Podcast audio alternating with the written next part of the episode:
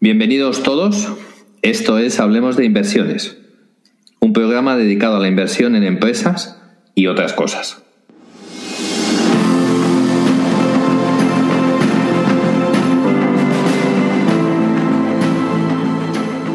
Mi nombre es Daniel Tello, soy el director de inversiones de Azagala Capital, entidad que asesora el fondo Esfera 2 Azagala. Hola, mi nombre es Alex Godoy, analista en Asteriscos Patrimonial.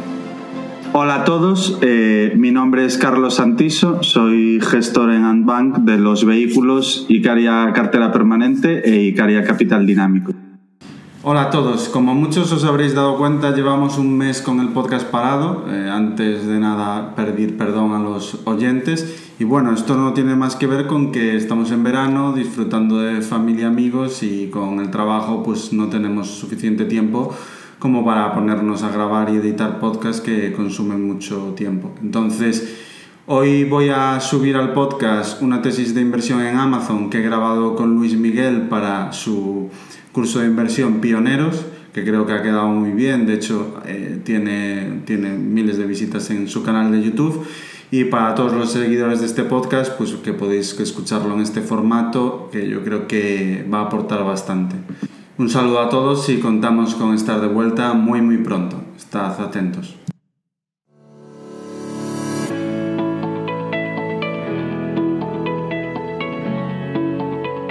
Ok, pues comenzamos. Eh, muy buenas tardes a todos. Comenzamos con este taller de valoración de empresas, este taller avanzado. Otra vez tenemos eh, aquí dentro del proyecto Pioneros, del grupo avanzado del proyecto Pioneros, a Carlos Santiso, eh, gestor en Icaria Capital y que además es un viejo conocido dentro del proyecto Pioneros. Ya estuvo con nosotros haciendo lo que fue la tesis de Nintendo y también estuvimos hablando de la cartera permanente.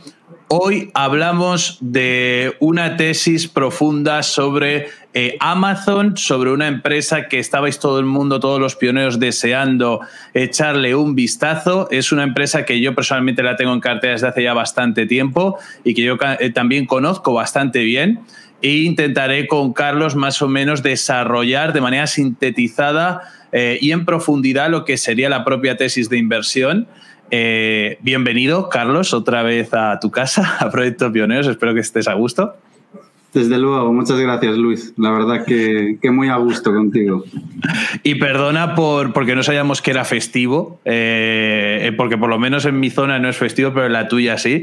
Y ha hecho el esfuerzo Carlos de estar con nosotros en directo hoy, así que perdone. Nada, culpa mía, culpa mía, que no, no era consciente tampoco. Vivimos tan en un mundo que va tan deprisa que no somos conscientes de cuándo es festivo y de cuándo no. Así, así es. Sí, es, al día a día, al día a día. Mm. Eh, pues vamos al grano para, no, para que no perdamos tiempo y vamos a sintetizar lo máximo posible. Vamos a hablar, yo creo que una de las empresas que dentro de los alumnos del proyecto Pioneros del Grupo Avanzado, muchos de ellos tienen cartera. Yo personalmente, como ya te he dicho, también la tengo. Eh, y por lo que me has comentado, tú también en los fondos también la tienes. Eh, eh, y estábamos hablando justo antes de, empezar de cómo está la cotización que ha estado bastante plana durante los últimos meses y por eso también te atrajo eh, como tesis, además la desarrollaste mucho, también dejaremos en la parte de la descripción, luego de la grabación, eh, lo que sería, o si alguien luego lo ve en público, en YouTube, alguna parte de lo que es la charla, también dejaré lo que es la tesis que compartiste en Seeking Alpha sobre ella, que yo me la leí y está súper bien. Eh, pero vamos a desarrollarla un poquito más a fondo. Vamos a hablar sobre todo de Amazon. Todo el mundo la conoce. Yo creo que es la marca global y más valorada, yo creo que del mundo, o de las más valoradas. Pero para hacer un poco resumen, ¿cómo gana dinero Amazon? Eh, ¿Cómo aparece Amazon para la gente que a lo mejor sea otro planeta y no conozca a profundidad Amazon? Vamos a desarrollarlo un poco como, como modelo de negocio. ¿Cómo la ves tú? ¿Cómo gana dinero? ¿Cuáles son los segmentos que tenemos que tener en cuenta para poder invertir en ella? Coméntanos un poco. Pues a ver, Amazon gana dinero de muchísimas formas y la verdad que hay alguna de ellas donde incluso está empezando a ganar a día de hoy, que es lo que más me sorprendió, que a pesar de que Amazon es una histórica y parece una empresa muy madura, hay varios segmentos de, las ventas donde aún están en fases muy tempranas. Amazon gana dinero principalmente, todos lo sabremos, porque es el marketplace más potente de, Occidente. Eh, gana dinero tanto por la parte online como por la parte física que empezó a desarrollar sobre todo con la compra de World Foods en 2017. Gran parte de las ventas, por lo tanto, el mayor peso es en venta de productos, en esa comisión que se lleva Amazon por vender productos en su marketplace. Eso digamos que a nivel de ventas es lo que más peso tiene, no a nivel de, de beneficio operativo, porque sus márgenes en esa, en esa división son bastante, son bastante bajos, sobre todo en la parte internacional que aún le queda eh, mucho recorrido, mucho ARPU, beneficio por, por usuario, por recoger, no como en Estados Unidos, donde está más, más desarrollado. Entonces, a pesar de que parece que Amazon es eso, realmente eso no es lo que le hace ganar dinero de verdad. Lo que le hace ganar dinero de verdad sería la parte de fulfillment, o sea, servicios para que otras empresas puedan gestionar sus entregas e inventarios a través de Amazon, Fulfillment by Amazon, que se llama, es una parte considerable después de la primera que he comentado, digamos que es la, la más grande. O sea, esa eh, parte es la, es la logística, ¿no? O sea, básicamente es la logística que tiene. Sí, es la, digamos que Fulfillment se aprovecha de la parte logística para que Amazon utiliza también para su producto propio, que es lo que le hace que pues cada vez su producto sea más rentable porque no tiene que recurrir a UPS, no tiene que recurrir a Seur, cada vez menos.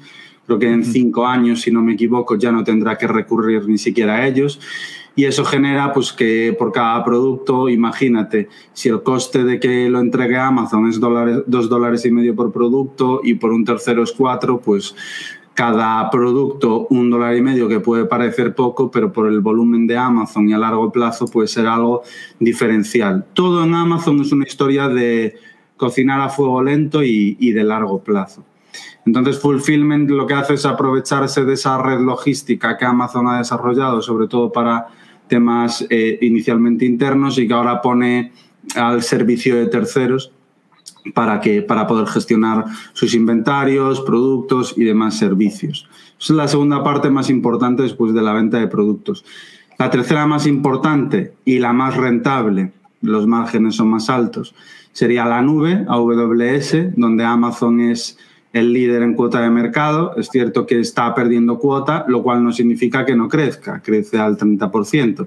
Lo que pasa es que los competidores, como parten de una posición más pequeña, más débil en relativo, crecen algo más rápido que Amazon y eso hace que Amazon pierda un poco de cuota de mercado en beneficio de Azure y, Global y Google Cloud, perdón. Y luego tendríamos la parte de suscripción, que a pesar de que es la que todos conocemos y demás y parece más potente, tampoco es tan mayoritaria, o sea, estaría casi, casi por la cola, a punto de ser superada por la parte de, de advertising, de anuncios, que a mí me parece sin ninguna duda de las, de las más interesantes, porque es algo que desarrollo en la tesis, al final eh, no dependes de información como depende Facebook, como depende Google, información de las aplicaciones, de recopilar, recopilar data para segmentar, sí que es cierto que lo hacen, pero en una parte muchísimo más pequeña, y el hecho de poder eh, aparecer en los primeros puestos de un marketplace como es Amazon, a mí personalmente me parece algo ultra atractivo que tiene todo el sentido del mundo, por lo que a esa división la verdad que le veo muchísimo potencial, no solo le veo mucho potencial, sino que está duplicando ventas prácticamente cada dos años. En 2015 representaba 1.700 millones y hoy representa 21.000 millones. Hablamos de un crecimiento en poco más de cinco años salvaje. Y ese sería un poco el resumen de todo lo que hace a día de hoy Amazon, porque lo que hará en el futuro inmediato eh, engloba muchas más cosas que también tratamos en, en la tesis, pero que a día de hoy pues no están generando aún beneficios. Mira, por aquí tengo datos porque he hecho mi, tarea antes de lo que es la charla, porque además es una empresa que yo he analizado también a fondo. Eh, y si tú te vas a lo que es el 10K y tú te vas a lo que es eh, segmentar y entender bien, porque empresas como por ejemplo Alphabet, como Amazon, como Microsoft, son empresas que tienen muchas vertientes, que se segmentan mucho y que tienes que comprender bien cada uno de ellos lo que representa. Como bien has dicho, eh, no es lo mismo los beneficios que te generan los beneficios operativos que los revenues, que las ventas, ¿no? Eh, son muy diferentes y ahí es donde se ve de verdad de dónde está llegando el dinero. Eh, yo por lo que veo y por lo que estuve analizando, a nivel porcentual, actualmente en 2020 estaríamos online stores, que en este caso sería todo lo que sea venta eh, a nivel online, en torno al 51% de las ventas, 4% lo que sería tienda física, que esto no está tan extendido en Europa, ¿no? Esto sería sobre todo en Estados Unidos, ¿no? Correcto. Eh, luego habría eh, el tema de fulfillment, de lo que sería todo el tema de logística, que es en torno al 20% de las ventas, un 6% de servicios de suscripción de las ventas, que en este caso sería pues el tema de Prime, ¿no? Y todo lo que. No sé si Twitch se incluiría dentro lo que son las suscripciones a Twitch o dentro de Advertise, no sé dónde se incluye. No, no, en, en subscription services. Va Prime, Video, Audiobook, ebook, eh, Twitch, va todo servicios. de Amazon Music, todo esto también dentro, ¿no? Todo va ahí. Mm. Genial. Eh, AWS sería un 11% de las ventas, aproximadamente 12%, y Other, que le llaman Other, pero Other es advertising, ¿no? Other es la publicidad que estábamos hablando mayoritariamente, eh, sería en torno a un 5%. Es decir, por lo que estamos viendo, eh, las cifras a lo mejor porcentualmente de lo que serían las ventas eh, es muy diferente a lo que viene luego el beneficio operativo, porque en el beneficio operativo las cosas cambian bastante. Además, eh, una de las cosas que te quería preguntar, porque para cualquier pionero que, se ponga a profundizar bien en Amazon leyendo el 10K o para cualquier persona que nos vea, eh, cuando tú esto te lo segmentan en ventas, luego te vas a lo que es beneficio operativo y ya no te lo segmentan. Es decir, en beneficio operativo ya te dice la empresa solo Estados eh, Norteamérica, internacional, AWS y ya está. y ahí tú te las apañas. No sé si tú has llegado a encontrar más información sobre el beneficio operativo de cada una de las partes o, directamente no has encontrado ninguna información.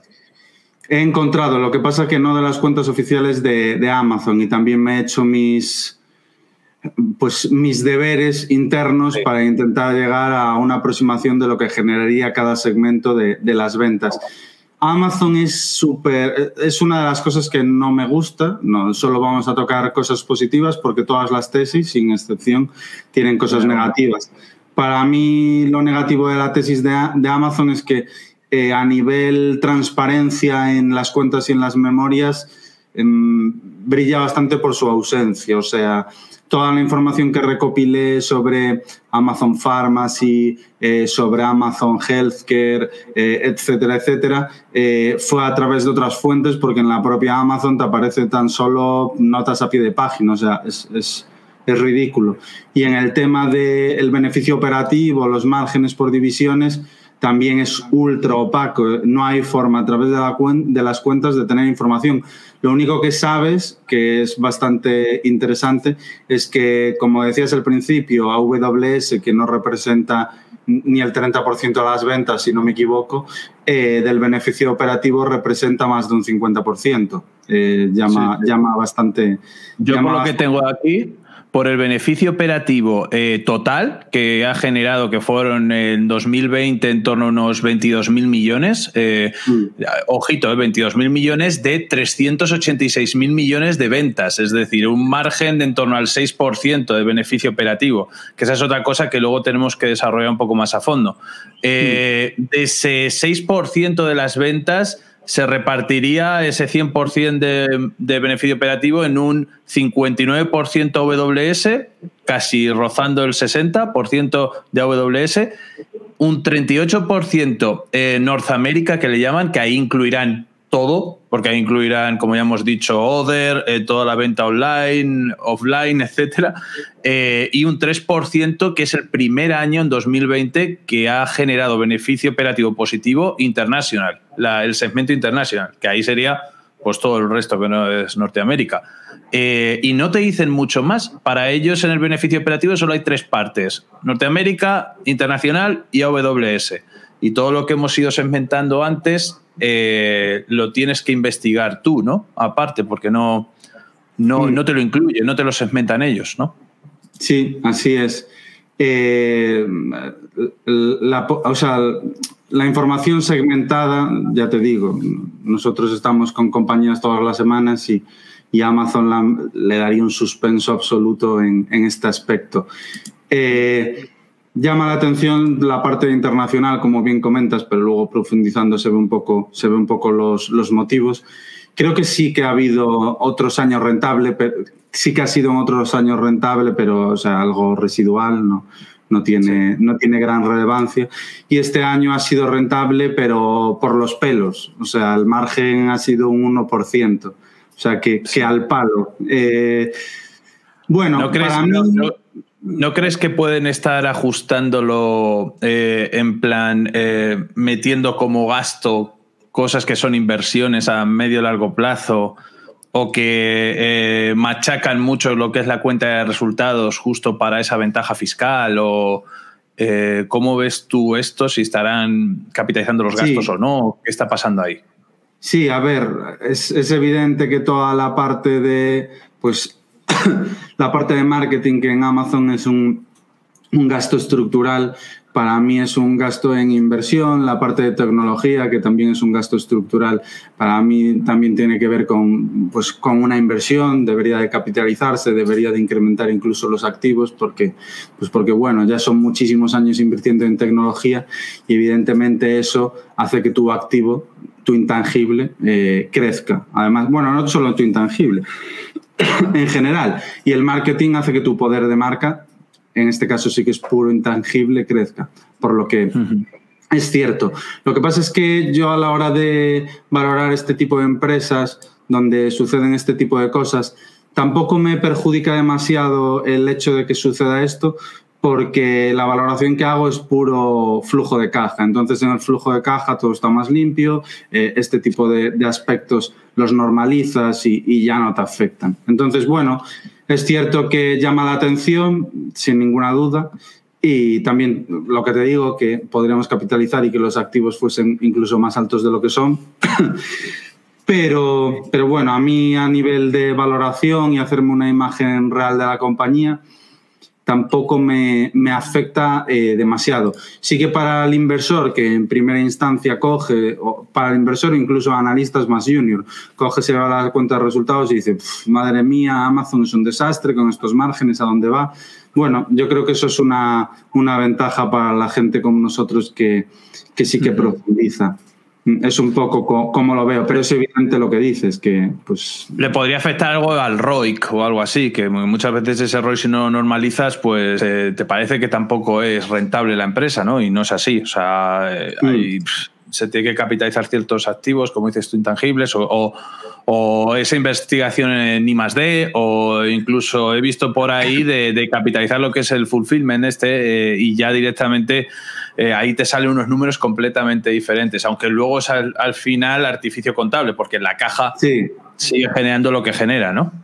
Sí, a ver, estoy de acuerdo. También en compañías como, como Amazon, donde ya ves que sin capitalizar nada el ROE está por encima del 20%, el ROA está por encima del 7%, el ROC está en el 20%, ya sin hacer ningún tipo de ajuste, ya sabes que es una compañía de calidad. Entonces, Tampoco hay que volverse loco, ya a priori ya ves eh, por dónde van los tiros, ya ves que a largo plazo pues es una máquina de componer, invierte prácticamente el 100% del, bueno, el 100% no, pero gran parte del flujo de caja. Estoy viendo aquí que el CFO es 66 eh, mil millones el último año, bueno, no es un año normal porque invirtieron en CAPEX el 9% de las ventas cuando lo normal es invertir el 5 o 6 pero, pero sí que el 30-40% del flujo de caja te lo están invirtiendo en, en CAPEX, incluso te diría que, que más.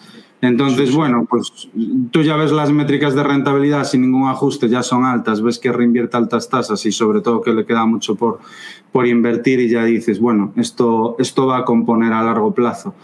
Eh, era, una, de las cosas que nos preguntaba también en Twitter, hablaba con algunos tuiteros el otro día y, les preguntaba que cuáles eran de las empresas que conocían actualmente que tuvieran mayores ROICs, eh, mayores retornos sobre el capital invertido y eh, sobre todo mayores tasas de reinversión. Y salía el nombre de Amazon, ¿no?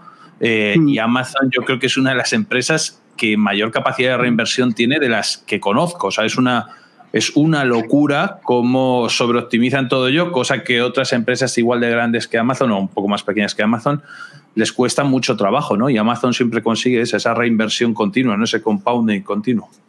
Sí, sí, sí, sin ninguna duda. Amazon lleva invirtiendo altas tasas una absoluta barbaridad y con todas las líneas de negocio que están por explotar eh, no tiene pinta de ralentizarse.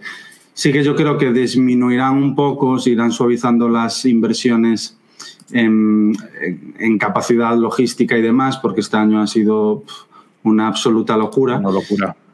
Pero bueno, yo creo que más o menos el CAPEX normalizado sobre ventas ronda el 5 o 6%, más en esa línea que el 9% actual, eh, lo cual está muy bien, es más de un 30% del, del, flujo de caja que genera, 30-40%, para una compañía de este tamaño. No, no es lo normal eh, estas tasas de reinversión en un bicho de estas dimensiones, por lo que... Sí, sí para mí sigue siendo un compounder con todas las letras. Sí que es verdad que uno de los aspectos que yo digo es que ahora mismo Amazon no es una historia de eh, hacer un multibagger en varios años, ni muchísimo menos, porque tampoco tiene el riesgo que tenía cuando era un potencial. Y el tamaño, que el tamaño es, es un sí, No, no, el, tamaño es gigantesco, pero yo sobre todo lo veo con que ahora mismo no es un potencial multibagger, es cierto, pero también el riesgo que asumes ahora mismo con la visibilidad de ingresos que tienes en Amazon no tiene nada que ver cuando, con cuando era un potencial multibagger. Entonces, yo me siento más cómodo eh, invirtiendo ahora en Amazon que invirtiendo hace 10 años. Es evidente que la rentabilidad habría sido mucho más atractiva hace 10 años, pero para mí la variable de riesgo es muy importante y es, es, obvio que habría sido una muy buena inversión, pero creo que era una inversión con un riesgo bastante más alto que hoy y más difícil de, de invertir con convicción. Y de eh, proyectar también, ¿no? Porque no, antes no tenías un performance para poder ver, oye, esto ha hecho, eh, así se ha comportado, cómo ha reinvertido, qué éxito ha tenido, etcétera. Eh, antes era un poco a ciegas, ¿no? Es decir, sí, es un modelo disruptivo, sí, puede salir de todo, pero claro, para lo mejor inversores un poco más conservadores, que quieren inversiones más de calidad, pero con crecimiento, etcétera, pues es el candidato perfecto, ¿no? Para em, eh, personas que buscan eh, etapas más tempranas de la inversión o ya no modelo startup, sino ese hipergrowth o supergrowth sin tanta perspectiva, sin tanto performance histórico, pues sería su candidata en el pasado, pero Sí, no, en el pasado, En el pasado era más eh, un ejercicio de, fe. De hecho, pues mm. lo que decía, hace 10 años, hace 10 años AWS generaba eh, cero beneficios. Entonces, algo que a día de hoy genera más del 50% del beneficio operativo no existía. Eh, y evidentemente alguien hace 10 años no iba a saber que AWS iba a suponer el 50-60% del beneficio operativo hoy. Era imposible saber. Entonces, bueno, yo creo que la visibilidad hoy eh, es muchísimo más alta, el riesgo es eh, sustancialmente menor y aún así eh, yo creo que para los siguientes 10 años va a componer fácil por encima del, del 10%, lo cual no está nada mal. Para mí, de los, de los niveles actuales, el SP500 no va a componer al 10% ni de broma ni de broma. Y, Amazon, pues tengo una elevada convicción para decir que sí. Eh, vamos a profundizar un poco más, eh, porque lo hemos dejado así muy, muy por encima, lo que era el tema de cada uno de los segmentos. Eh, yo estuve repasando también la... A ver un segundito.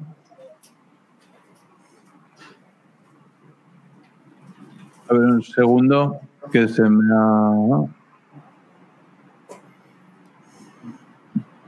Es que se me, acababa de poner a, triple pantalla y se me acababa de abrir otro y me estaba doblando la voz. Vale, eh, como te estaba comentando, eh, tenía por aquí eh, acceso a lo que era toda la tesis y haces muy bien en segmentar lo que es cada parte para comprender a nivel cualitativo en qué nos estamos moviendo.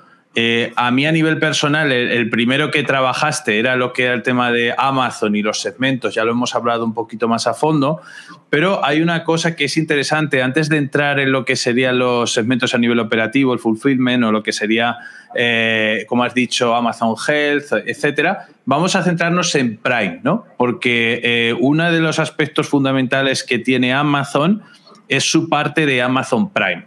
Eh, y que yo creo que destaca frente a la competencia en esto por esa potencia de Amazon Prime. Eh, ¿Qué es esto de Amazon Prime para la gente que a lo mejor no, lo tenga? La mayoría ya lo hemos utilizado y si eres consumidor de Amazon seguro que eh, tienes Prime o la mayoría tiene Prime. Pero, ¿qué es esto de Amazon Prime? ¿Qué ventajas tiene y por qué en los últimos años ha focalizado tanto Amazon en que todo el mundo tenga Prime?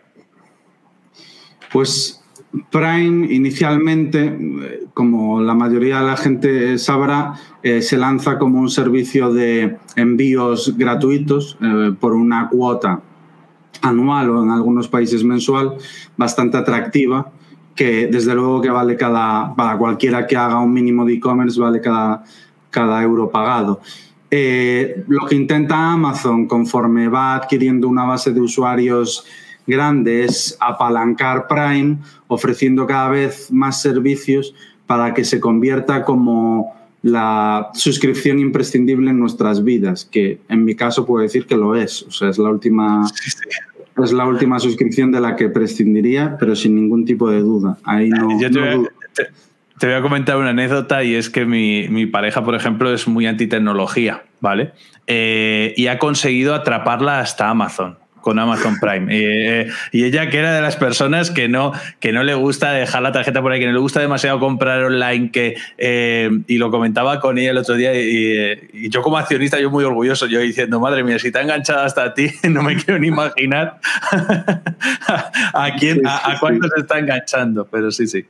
Sí, sí, a ver. Prime para mí es, eh, digamos que el centro de, de Amazon, porque a pesar de que pues la venta de productos, los márgenes Prime no sean las divisiones más rentables, sí que son el núcleo, lo más importante, a partir de donde, de donde sale todo. Es como el centro neurálgico.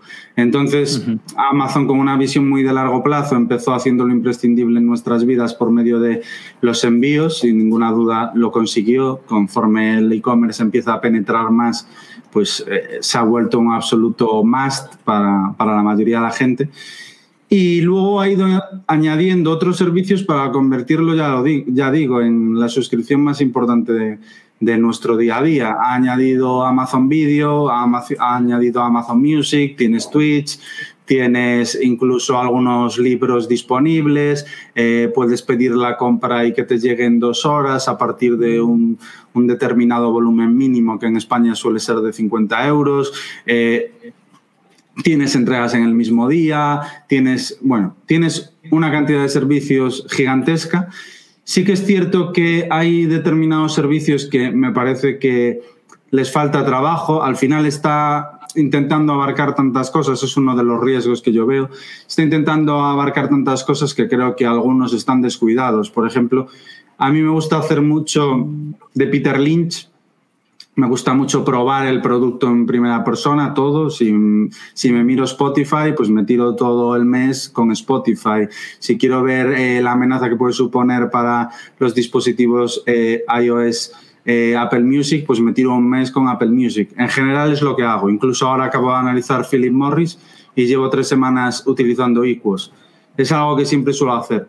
Entonces, en el caso de Amazon, Amazon Prime Video no tenía que probarlo porque ya lo utilizo de vez en cuando. Es cierto que es de las suscripciones mm, que menos uso entre Netflix, Apple TV, HBO, eh, porque las tengo todas. Es de las que menos uso, pero bueno, creo que aporta, aporta valor, la utilizo. Eh, Twitch lo utilizo bastante, me parece que, que aporta bastante valor pero donde vi que había muchísimo trabajo por hacer, muchísimo, y la verdad que no me gustó nada, fue Amazon Music. Y además se nota prácticamente que tienen que andar mendigando por los usuarios, porque me mandaron un email diciendo que si escuchaba una canción en Amazon Music me daban 5 euros para poder comprar en el marketplace de Amazon. Estuve viendo la interfaz, era muy pobre. Estuve viendo las capacidades para descubrir nuevas, nueva música, también muy floja. En definitiva, eh, me pareció un absoluto desastre que incluso si lo tuviese gratis, que a día de hoy no es gratis, pero es de lo más barato, si, si eres Prime, eh, no lo usaría. Entonces, está muy algo parecido le pasó a, YouTube Music, ¿no? También, que siguen mm. dando, pero que también era acoso y derribo por parte de Alphabet o de Google con hazte premium, hazte premium, hazte premium. Sí. y, vale, está bien, pero está Spotify, por ejemplo, está a años luz todavía de, por lo menos en lo que es usuario, ¿no? En lo que es... Sí, no, por lo menos para mí, ¿eh? Sí, sí, Spotify a nivel usuario es otra liga comparada con, con, todas estas que mencionamos. Comparada con Apple Music, para mí no. Apple Music eh, me parece que está al nivel... Utilizado utilizado este. Pues para mí me parece que está al nivel de Spotify, pero mm, no, es, no es amenaza porque al final solo hay un 20% más o menos de dispositivos iOS. Entonces, bueno, eh, Spotify tiene el mercado prácticamente en monopolio porque las demás alternativas son, son un desastre. Entonces, bueno, pues eh, en el caso de Amazon genera, genera gasto todos estos asuntos pero me parece que deberían de estar más cuidados, sobre todo el tema de music, que es el que me genera un poco más de, dudas. ¿Y, eh, y, por, ¿Y, por, qué piensas en el tema de Prime? Eh, al fin y al cabo, eh, en Prime están como añadiendo un montón de cosas. Es que tengas un all incluso para que no lo puedas ni disfrutar, porque te ofrecen tantas cosas que es imposible que, que puedas disfrutar de todas. Eh, ¿Por qué crees que hacen esto? ¿Para retenerte a ti como consumidor? Pero ¿y qué tiene que ver a lo mejor que a mí me retengan más por ver Prime Video o por ver, eh, no sé, Amazon Music o escuchar Amazon Music? No sé eso qué tiene que ver con lo que es la, actividad principal ¿no? de Prime. Eh, para mí es pricing power. Quieren ofrecerte la mayor cantidad de valor añadido a través de la suscripción para poder ir, pues un poco, a ver, es el reflejo de Estados Unidos, que han hecho en Estados Unidos. Empezaron con una cuota similar a la que tenemos ahora en Europa y ahora mismo Prime, en vez de valer 35 euros que vale aquí en, en España, si no me equivoco, 35 o 43, ahora mismo no lo sé exacto, pero en vez de valer 35 o 40 euros, en Estados Unidos vale 120 dólares. Eh, ¿Qué han hecho en Estados Unidos? Han ido añadiendo servicios, bastantes más de los que tenemos disponibles aquí en España, también hay que decirlo. Han ido añadiendo servicios, no solo Music, sino muchos más, para convertirlo en un imprescindible y conforme han visto que el engagement del usuario es alto, pues han ido subiendo precios. De hecho, yo, yo estimo que este año el que viene habrá subida de precios de nuevo en Estados Unidos. Yo creo que en los mercados internacionales van a intentar hacer lo mismo y me parece una buena estrategia, sobre todo me parece una buena estrategia en el campo de Estados Unidos con Amazon Fresh o con Amazon Go, pues si tú eres suscriptor de Prime, pues que te puedan mandar la comida fresca en menos de dos horas, pues si eres una persona que... La mayor parte de la gente le gusta ir al, al súper para ver los frescos, pero hay otra gente, pues por ejemplo como yo, que por disponibilidad de tiempo y demás, pues no es posible. Y el hecho de que te llegue a casa en una o dos horas la comida fresca para poder, sin ir al supermercado, cocinar, me parece un gran valor añadido. Luego también tienes Amazon Go, que si eres suscriptor de Prime, pues puedes hacer click and collect, pueden mandarte la compra sin productos frescos en un periodo de menos de dos horas y tú ves en todo momento dónde está el repartidor para tener una estimación de cuándo va a llegar. Puedes ir a comprar a los supermercados que tecnológicamente son una absoluta barbaridad cogerte un carro que es pura tecnología y sin ni siquiera parar por caja ni pagar, en el carro te va poniendo en todo momento el dinero que llevas gastado, tú sales del supermercado y ya se ha cargado automáticamente en tu cuenta. O sea, me parece que intentan meterse en tu día a día, en tus hábitos, eh, de la mayor, con el mayor número de formas posibles, pues con vídeo, cuando quiero ver una serie, con música, cuando quiero escuchar, cuando quiero ir de compras, cuando quiero hacer un pedido de e-commerce, de la mayor el número de formas para tener ese pricing power y que cuando en vez de cobrar 45 euros como cobran aquí, te cobren 120 como cobran en Estados Unidos, tú no te lo pienses ni un solo segundo y digas, cada, cada euro pagado merece la pena. Eh, yo creo que ese es el objetivo de, Prime. Y otro que puede venir es el tema del Big Data. El propio, si tú tienes un, eh, tu propia cuenta de Prime y tienes anexa un montón de, de, servicios y esos servicios tú los estás consumiendo, les estás dando un montón de datos a la propia empresa para adelantarse a la hora de que tú vayas a consumir algo, ¿no? Y que te ofrezcan de manera mucho más segmentada lo que necesitas dependiendo de lo que consumas en cada momento en cada uno de los servicios que tienen que también puede unir todo Yo creo que eso es un campo que todavía no se está explotando fuerte, la parte de advertising al final.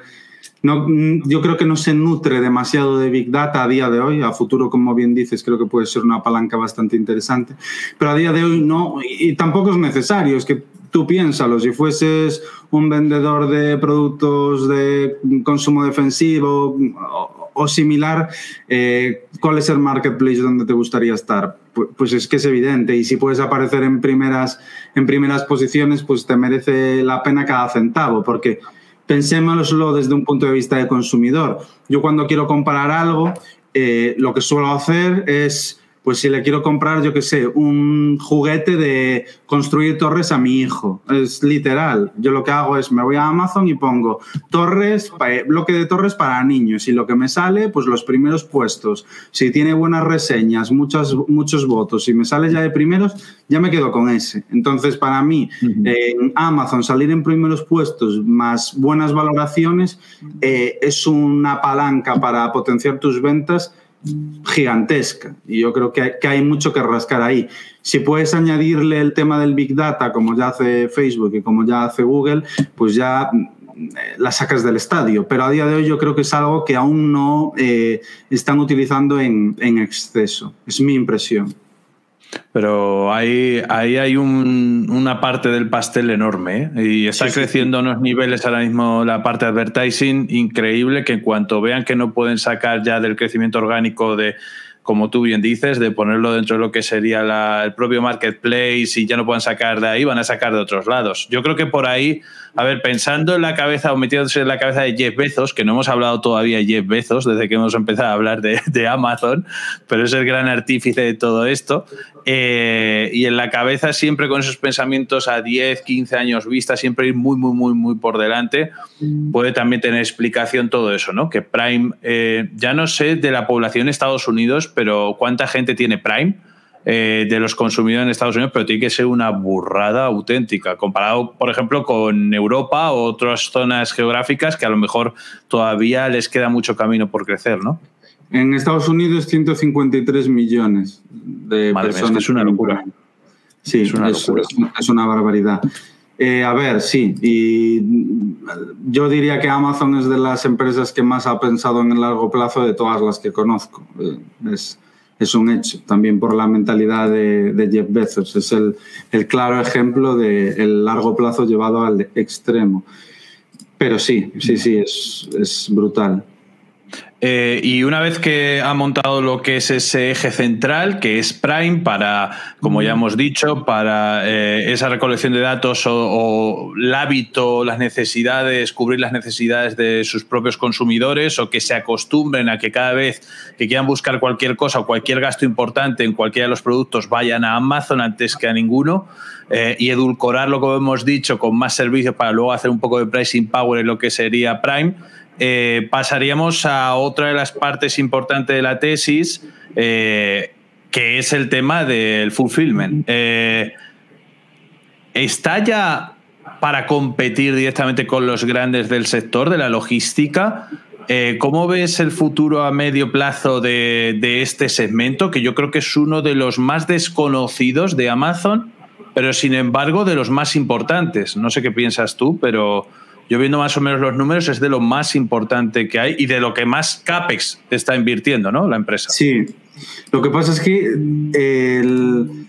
toda la parte logística de Amazon es que beneficia a tantas partes a la vez que es difícil mm. imputárselo a una división, porque al final la parte logística beneficia a la propia Amazon con Prime, con sus productos vendidos de terceros, con sus productos propios, e incluso, como tú dices, en competir a futuro con, los grandes jugadores del tema de la logística. A día de hoy, como decía al principio, más de la mitad de las unidades compradas en Amazon son vendidas por comerciantes externos, vendedores grandes y pequeños, etcétera, etcétera. Pero Amazon cada vez está teniendo también más, más marca propia. Y lo que decías de si podría llegar a competir con, con las grandes plataformas, creo que a día de hoy aún no, a pesar de que centros de fulfillment está prácticamente a los niveles de UPS. Eh, hablamos de que Amazon tiene 1.619 y UPS 1.800, FedEx tiene 3.100.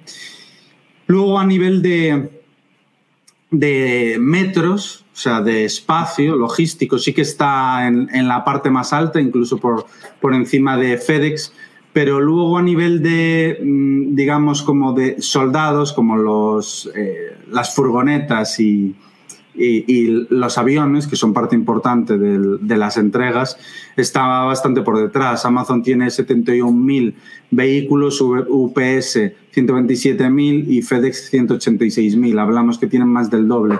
Y aviones ya la diferencia es sustancial. 93 para Amazon, 589 para UPS y 679 para FedEx.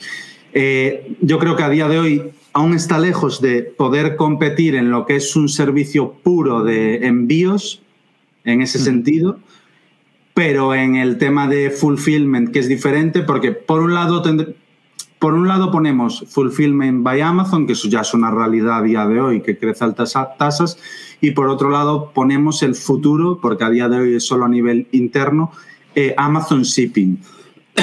Amazon Shipping sería un servicio de envíos eh, al más puro estilo Segur, para los que residimos en, España, y Fulfillment by Amazon es más, más bien un servicio para, para otras empresas, un servicio de gestión de envíos, inventarios, etcétera, etcétera.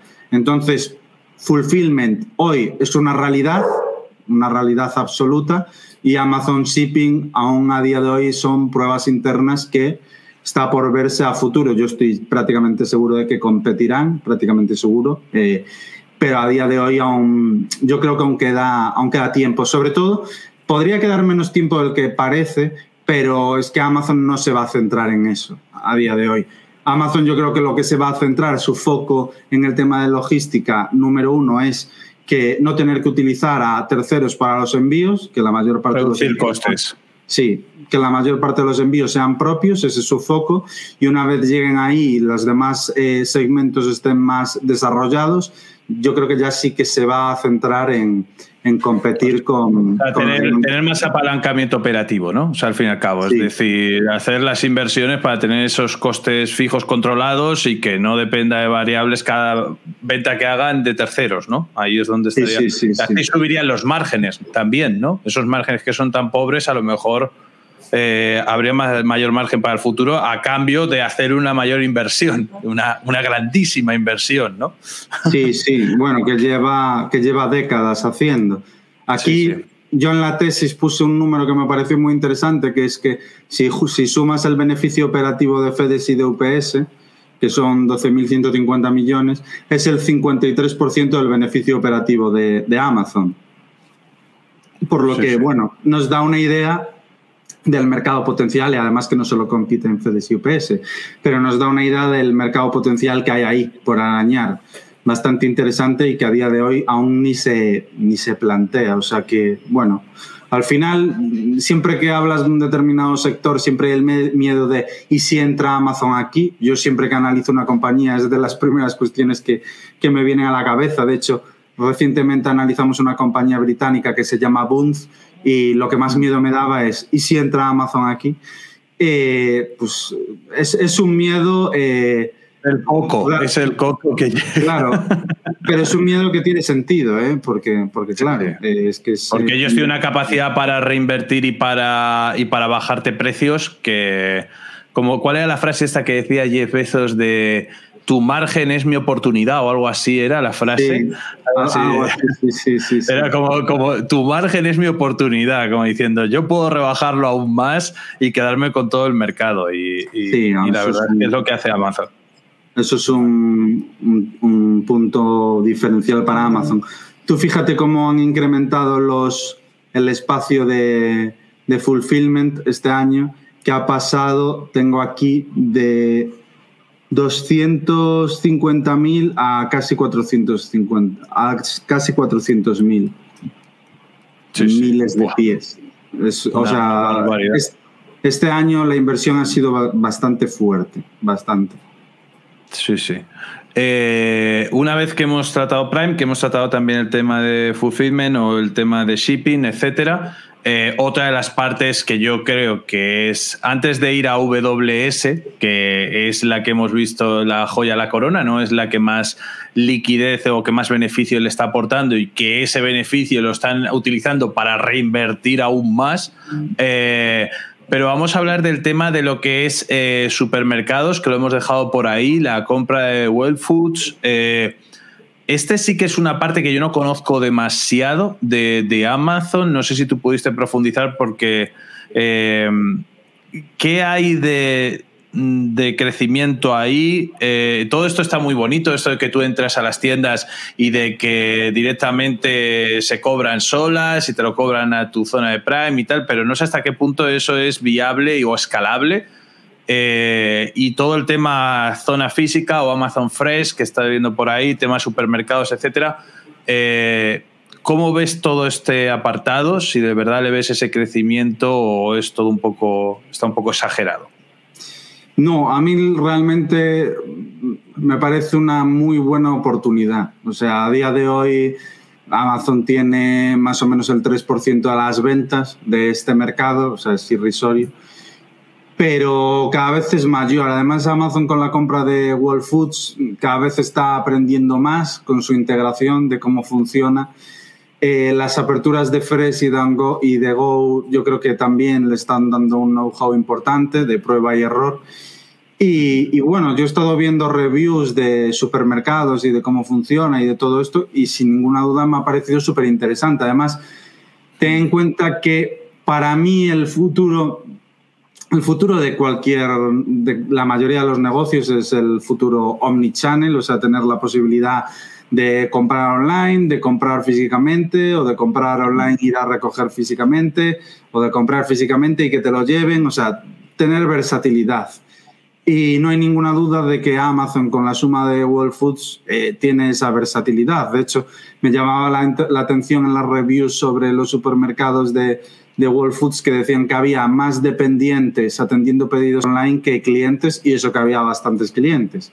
O sea que es, tienen una forma de hacer las cosas bastante, bastante interesante. Luego tienen un tamaño medio de 35.000 pies, que eso trasladado, lo tengo en pies, no sé por qué, trasladado a metros, ahora mismo no me viene a la cabeza de cuánto es pero más o menos vende por, por espacio, por metro cuadrado, lo mismo que otras cadenas como Wegman, Kroger, Ajo, lo estuve viendo que más o menos era similar a los comparables que estaban en la parte, en la parte alta. Eh, yo creo que cada vez va a haber un, va a incrementarse más el ritmo de despliegue de tiendas. Yo creo que cada vez esto va a crecer más. Están con prueba y error, pero yo, yo por lo que he visto ya están empezando a dar con la tecla. Están trabajando la experiencia del consumidor. Montaron lo que se llama el Amazon Dashcart, que le recomiendo a la gente que lo vea porque a mí desde luego me, me pareció súper interesante, que es un carro con una especie de, de mini tablet o de, o de, aparato tecnológico que va donde, por donde se cogen las para empujar el propio carro. Y conforme tú vas metiendo los productos en el carro te va diciendo cuánto llevas gastado, algo que a mí sin ninguna duda me parece súper útil saber antes de ir a la caja cuánto dinero llevas gastado. Y automáticamente cuando sales del propio Amazon te lo cobran. O sea que no tienes que esperar colas, sabes en todo momento lo que estás gastando. Yo creo que mejora bastante la, la experiencia del usuario. Y si a eso le sumas que te lo pueden integrar, integrar con Prime, te lo pueden traer a casa, cada vez los productos tendrán más calidad, tienen la marca propia, tienen la marca de más, más premium que es World Foods, eh, etc, etc, y están trabajando en, en, las entregas de última milla, que ellos le llaman, para incluso reducir las entregas a, a una hora, para mí tiene, tiene mucho sentido. Las reviews que yo estuve viendo en Google, las reviews de Amazon Fresh, que tenía más de 3.000 más de 3.000 votos. Eh, las estrellas estaban muy por encima de, de otros eh, supermercados. Eh, luego estuve viendo una serie de encuestas y a la gente le encanta el concepto. Sí que cuando salió hubo como una especie de auge y estaban llenos y ahora evidentemente no tienen el mismo tráfico, pero siguen teniendo un tráfico, como te digo, como los comparables que venden a un gran, a un gran ritmo. Al final estás integrando la capacidad logística, con, con la propia aplicación de Amazon, con eh, World Foods y todos los espacios físicos que tienen, yo creo que es algo eh, súper potente. O sea, a mí personalmente es una, un, un, segmento de Amazon que me gusta mucho. También cuento en la tesis que en 2017 había 20 marcas propias y ahora hay más de 120. Te comento que también, además es eso, que también es que están comprando las propias marcas para o el propio Amazon Basics, que desde ahí pues también tiran. Pero eh, es que hay un libro que es crítico con, con, se llama Ford, que no sé si lo has leído tú, de Scott Galloway, que es un, bueno, pues es un, es que no se enfoca, pero bueno, eh, y está traducido también al castellano. Y estaba viendo una de las partes que analizaba era Amazon y hablaba justo esto, hablaba de que vamos a un futuro, a un futuro en el que la presencia física, aunque parezca que todo va a ser digital y que todo te lo van a llevar a casa, vamos a un futuro en el que estas grandes eh, empresas se van a tener que pasar del mundo digital al mundo físico de manera mucho más eficiente. Eh, eso significa que si tú tienes un centro en cada una de las ciudades, vamos a poner por encima de 50.000 o 40.000 o 50.000 habitantes, un centro puro en el que Amazon puede hacer, como tú bien has dicho, entregas rápidas, recogida de las propias compras digitales y también dar ese servicio, eh, pues como hemos dicho, eh, más eh, físico de cualquier tipo de servicio que ofrezca,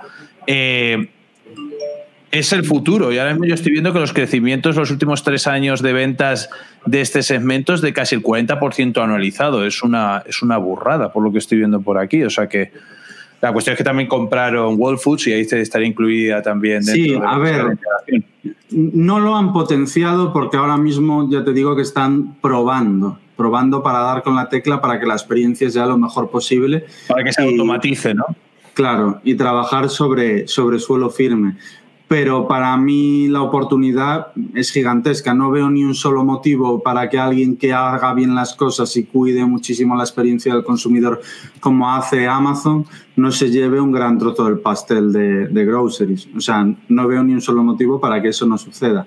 Entonces, bueno, a mí es una parte que me gusta mucho, pero mucho, a pesar de que a día de hoy pues es residual como muchas otras pero creo que tiene un montón de potencial y que no va a conllevar tampoco mucho gasto. El ritmo de despliegues de tiendas, evidentemente, va a ser CAPEX puro, pero toda la capacidad logística y demás, eso está prácticamente eh, ya gastado por las sinergias que tiene con otras divisiones, que eso para mí es la gran ventaja. Sí, es, es limar ese, esos envíos, esas devoluciones, esos tráficos que muchas veces son ineficientes eh, en hacer una integración vertical de todo, ¿no? De, de mm. todo el proceso completo. Mm. Eh, sí. Aparte de esto, tendríamos ya lo que sería advertising y quedaría también AWS. No sé por dónde quieres que empecemos, si por AWS, por advertising, que lo que tú veas que sea más importante. Las dos, Nada. la verdad es que son las que más crecimiento tienen. Son las, los dos segmentos que más crecimiento tienen con diferencia. Sí. Yo creo que los más rentables, además. Sí, para mí advertising es la gran desconocida. Eh, AWS, todo el mundo sabe que Amazon ahí es, tiene una posición muy fuerte, pero advertising yo creo que es una de las grandes sorpresas y donde prácticamente se ha arañado eh, la superficie, que no es poco porque ya se están generando 21 millones en ventas, pero creo que el potencial es eh, gigantesco, gigantesco. Y lo explicaba al principio, al final es puro sentido común. O sea, creemos que a los, a los vendedores de los típicos productos consumibles o eh, etcétera, tecnología, eh, mm, bueno, todo lo que compramos en Amazon, todo tipo de producto. Creemos que estar en Amazon es algo que tiene sentido y aparecer en los primeros puestos es algo que tiene sentido. Eh, pues es que para mí absolutamente. Al final Amazon como lo organiza, que es algo que también explico, es que tú cuando buscas, pues por ejemplo, cereales, eh, en primera instancia te van a aparecer en la primera fila los productos sponsorizados con sus, eh, con sus reseñas. En, segundo, en segunda fila te van a aparecer las marcas propias de Amazon y en tercera fila resultados orgánicos que va a ser pues, por número de votos, cantidad de compras, etcétera, etcétera pero aparecer en las primeras filas para mí es algo que, que tiene gran ventaja. Si eso, ya te digo, es no vale nada aparecer en primeras filas, esto es algo que considero importante, si no tienes eh, las suficientes ventas y los suficientes votos. Al final, por mucho que aparezcas en los primeros puestos, y luego tienes tres reseñas o las reseñas que tienes son de mala calidad, no vas a apalancar tus ventas. Pero si combinas número de reseñas con que sean positivas, con aparecer en los primeros puestos, yo creo que es exponencial el incremento en ventas que puedes tener en un espacio, en un marketplace como Amazon.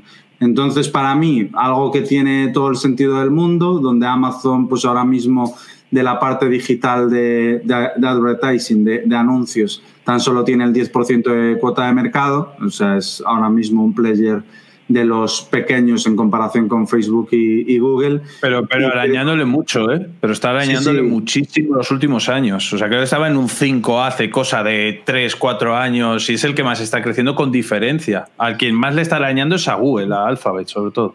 Sí, Alphabet pasó de. En 2018 tenía un 33 y ahora tiene un 29. Es el que ha perdido porque Facebook ha subido, lejos de caer, ha subido, ha pasado un 22 a un 25.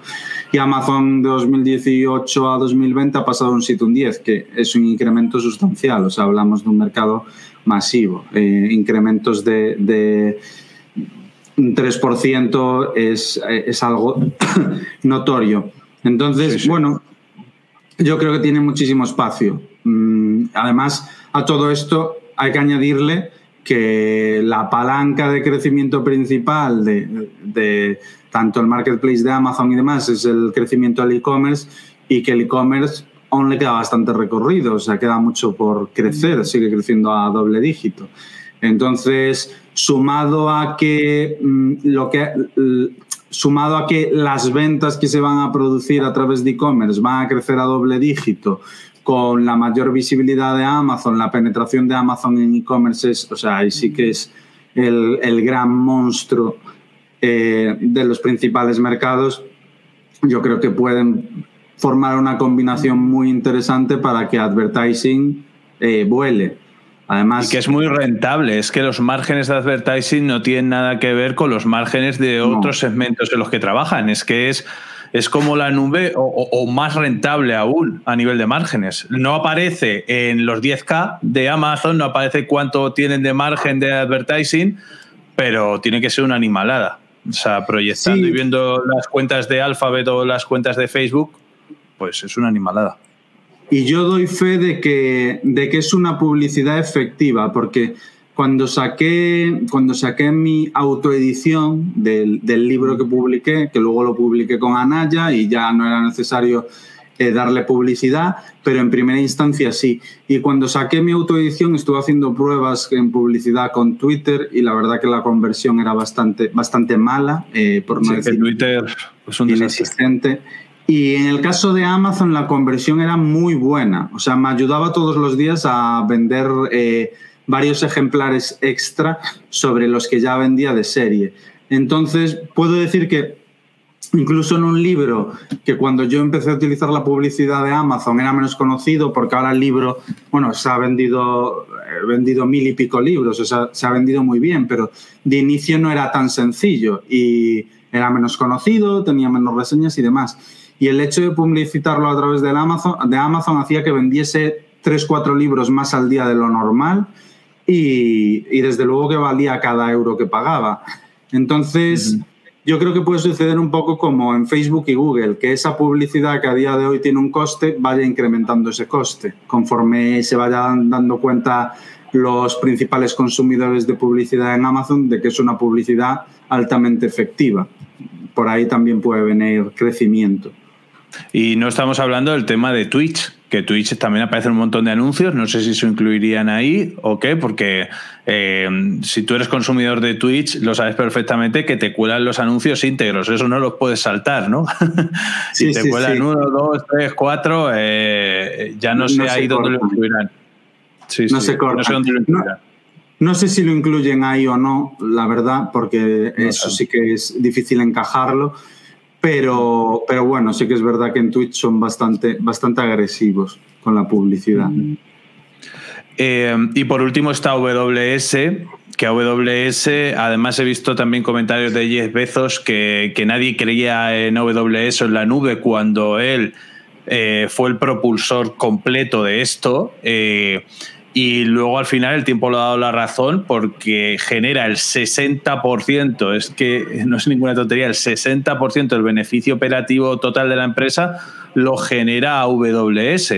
Eh, que ya no sé, en ventas, aproximadamente en ventas, creo que eh, lo que es el tema en la nube, en ventas, creo que es en torno al 11%. No, un 11%. Ah, sí, pues son menos es un 11% de las ventas, eh, el 11 es un 11% de las ventas totales y un 60% del beneficio operativo, o sea, es, bestial. Eh, ¿Cómo es posible eso?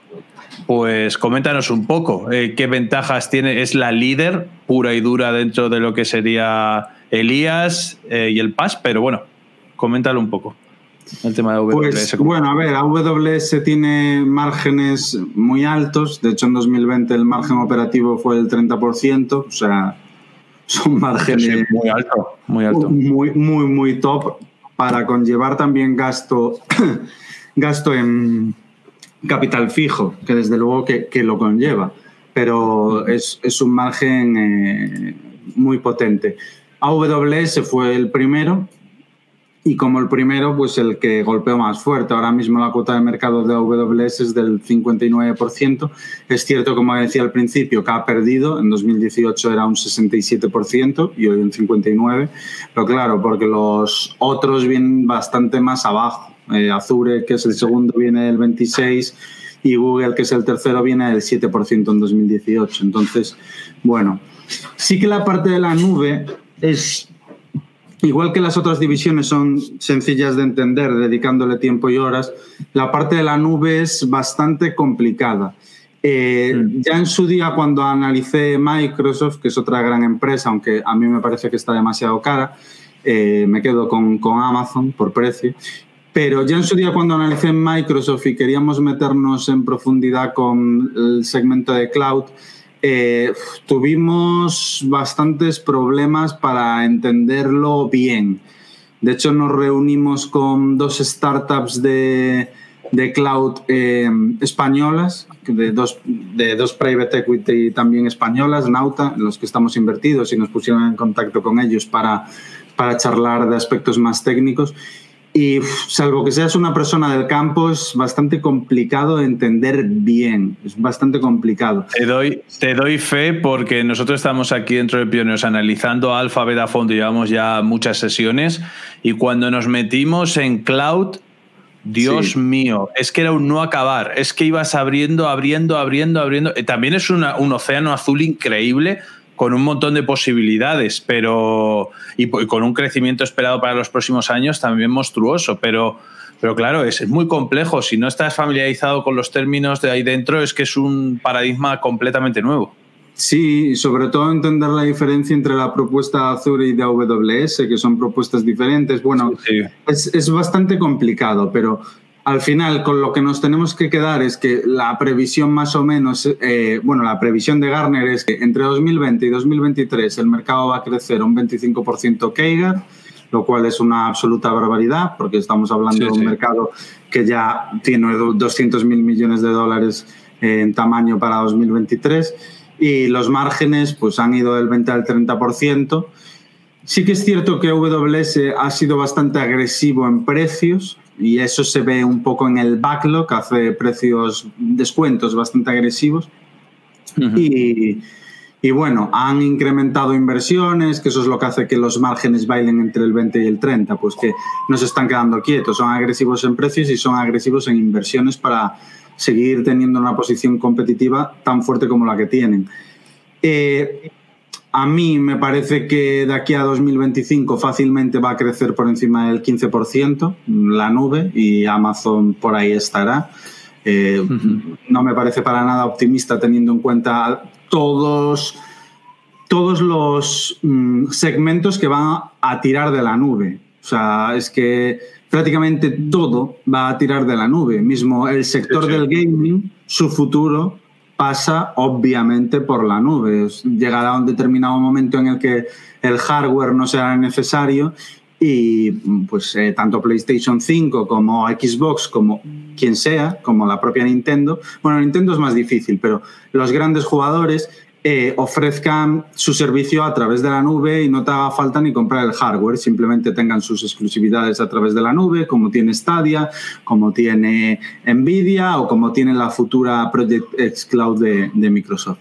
Entonces, todo eso va a tirar de la nube. Y hablamos del sector del gaming, pero podríamos hablar de cientos de... De cualquier cosa streaming, de cualquier cosa, o, de las propias empresas que también tengan sus bases de datos, su trabajo. Estábamos hablando, por ejemplo, dentro de la formación con el grupo avanzado, estábamos hablando justo de que eh, uno de los compañeros, Alberto, eh, eh, él trabaja para una empresa bastante importante aquí en España y estaban migrando gran parte de, su procesamiento de datos, de muchas cosas, con Azure en este caso, con Microsoft. Sí, sí, pero sí, que, pero que está siendo una transformación completa de tanto las empresas como también de todo el consumo entertainment de cualquier tipo a ese soporte en la nube.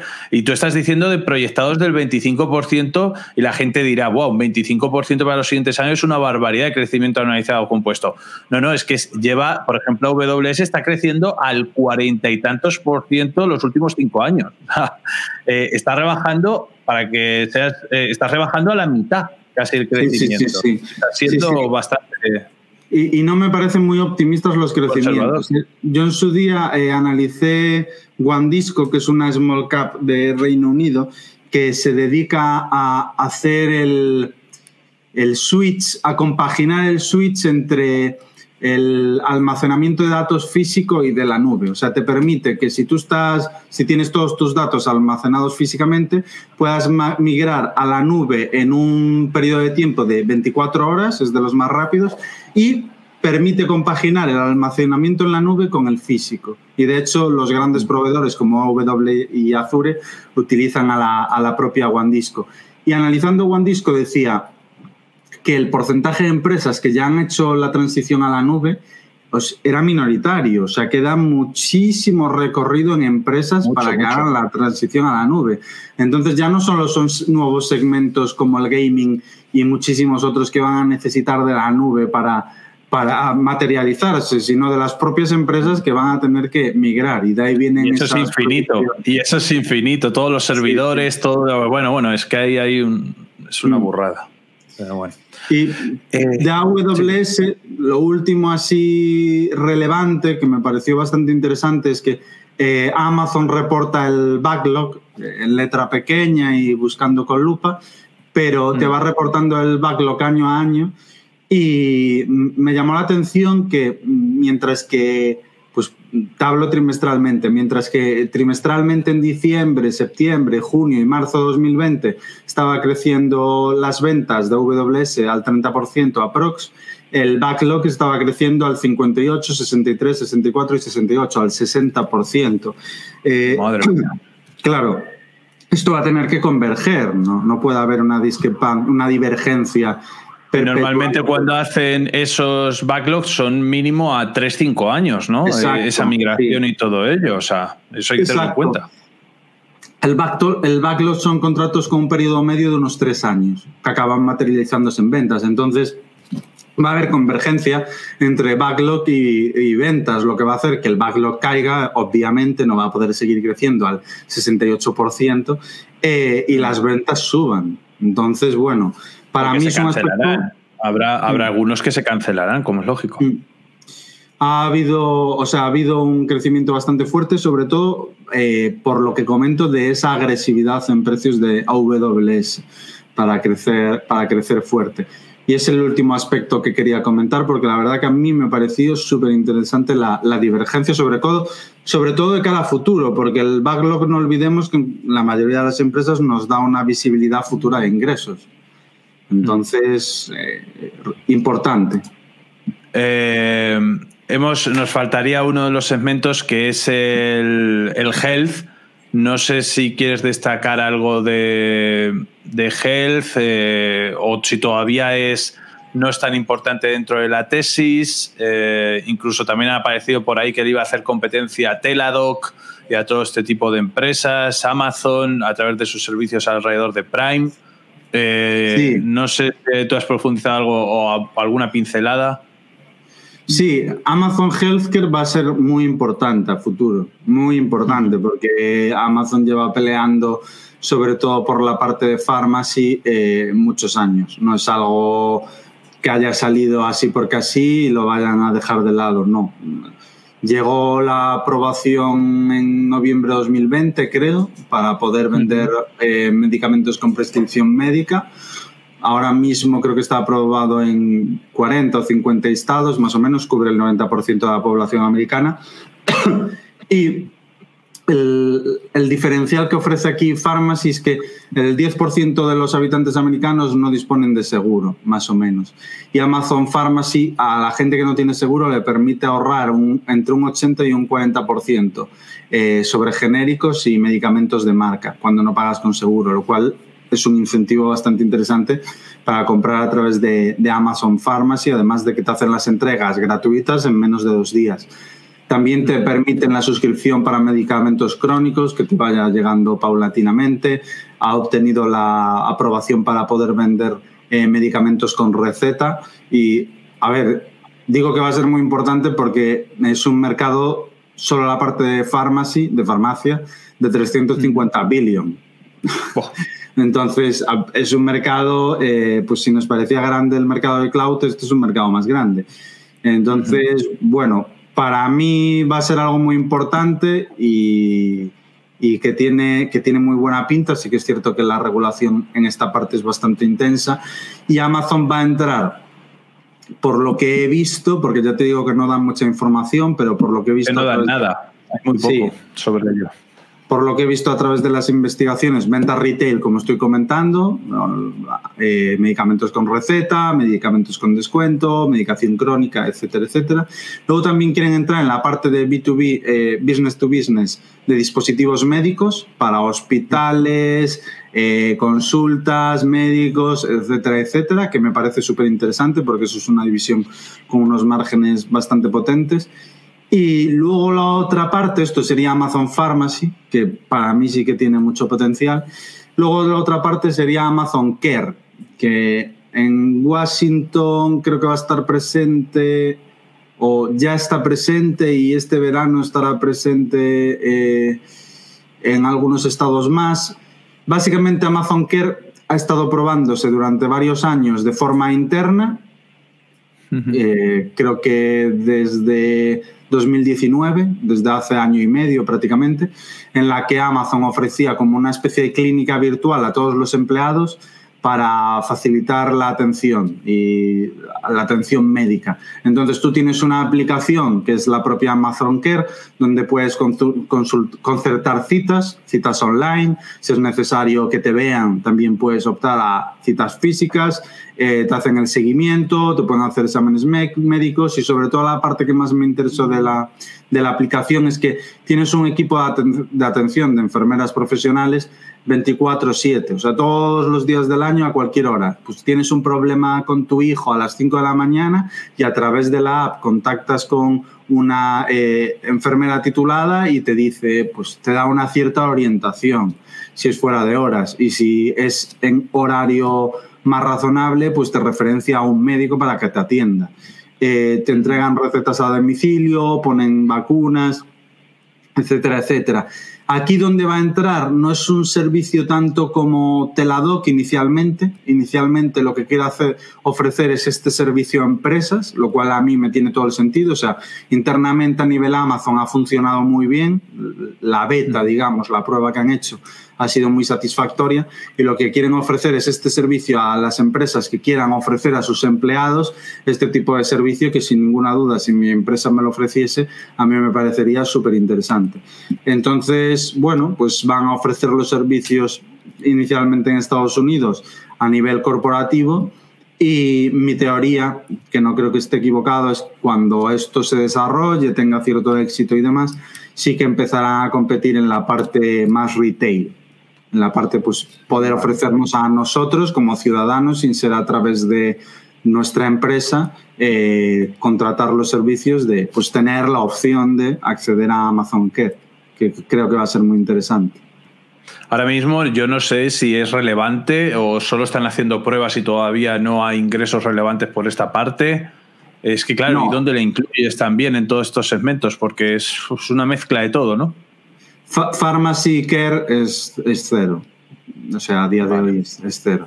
Es un proyecto de futuro. Proyección, es todo proyección. Sí, es un proyecto de futuro en el que llevan muchos años trabajando porque ya en 2008 lanzó una marca propia de Basics que se llama Basic Care, en 2018 adquirió una farmacia online con licencia digital, eh, bueno, llevan haciendo movimientos, no es de ahora, ya llevan varios años con ello. Genial. Nos hemos dado cuenta de que esto es un pulpo gigante, ¿no? en el que, En el que extiende, extiende por todos lados y cada vez más, con una capacidad de reinversión increíble. Eh, y como bien has dicho, ahora vamos a hablar de riesgos, porque nos ha quedado más o menos claro de que el gran moat o las grandes ventajas competitivas es valor intangible, eh, por su propia marca y por toda la tecnología que tiene dentro, el know-how, el tema también de lo que sería ventaja incluso de costes, eh, el tema también de, la localización, incluso ventaja de escala. Eh, e incluso también efecto red. O sea, es que lo tiene casi todo. Yo creo que de los cinco modes principales, como diría Pat Dorsey, yo creo que los tiene casi todos, ¿no? Por no decir todos, hasta propio coste de sustitución es el único que a lo mejor no puede sustituir eh, los productos, pero con Prime intentan casi retenerte también, ¿no? Para que de manera inconsciente no te cambies. O sea que sí. son los cinco. Para mí el núcleo de todo es, es, Prime, es lo que hace que a día de hoy Amazon sea insustituible. Por eso ponen tantos esfuerzos ahí. Pero sí, o sea, podemos decir que tiene una cantidad de modes relevante a la altura de Microsoft, que ya es bastante... mucho sí, sí, son dos grandes. Y, en cuanto a los riesgos, eh, ¿qué riesgos le ves tú a, la tesis? Eh, hay uno que es el tema regulatorio, de que están metidos de lleno. La gente le tiene mucho miedo al tema de la regulación, de que si la van a fragmentar. Yo pienso muchas veces que cuando dice que si la van a fragmentar, yo creo que fragmentada valdría más. Eh, pienso yo, ¿eh? pero eh, y más a los múltiples a los que se están pagando a las empresas en ciertos sectores donde se mueve Amazon. Pero, ¿qué riesgos le ves a la empresa? No sé si esto del antimonopolio le puede afectar de lleno o no. sí, a ver, el riesgo de regulación es, es importante y sobre todo por las dimensiones, porque al final estas empresas son tan grandes que es que casi se pueden hacer con el poder del mundo y eso le da mucho miedo a los políticos y, no es sin motivo. Entonces, para mí el tema de regulación es sin duda el riesgo principal. De hecho, eh, creo que leí recientemente que Biden quería poner limitaciones a la suscripción de Prime porque era competencia desleal contra otras contra otros servicios similares, etcétera, etcétera creo que empezará a aparecer ruido de ese tipo porque Amazon es demasiado fuerte y, bueno, creo que las mayores curvas vendrán por ese lado.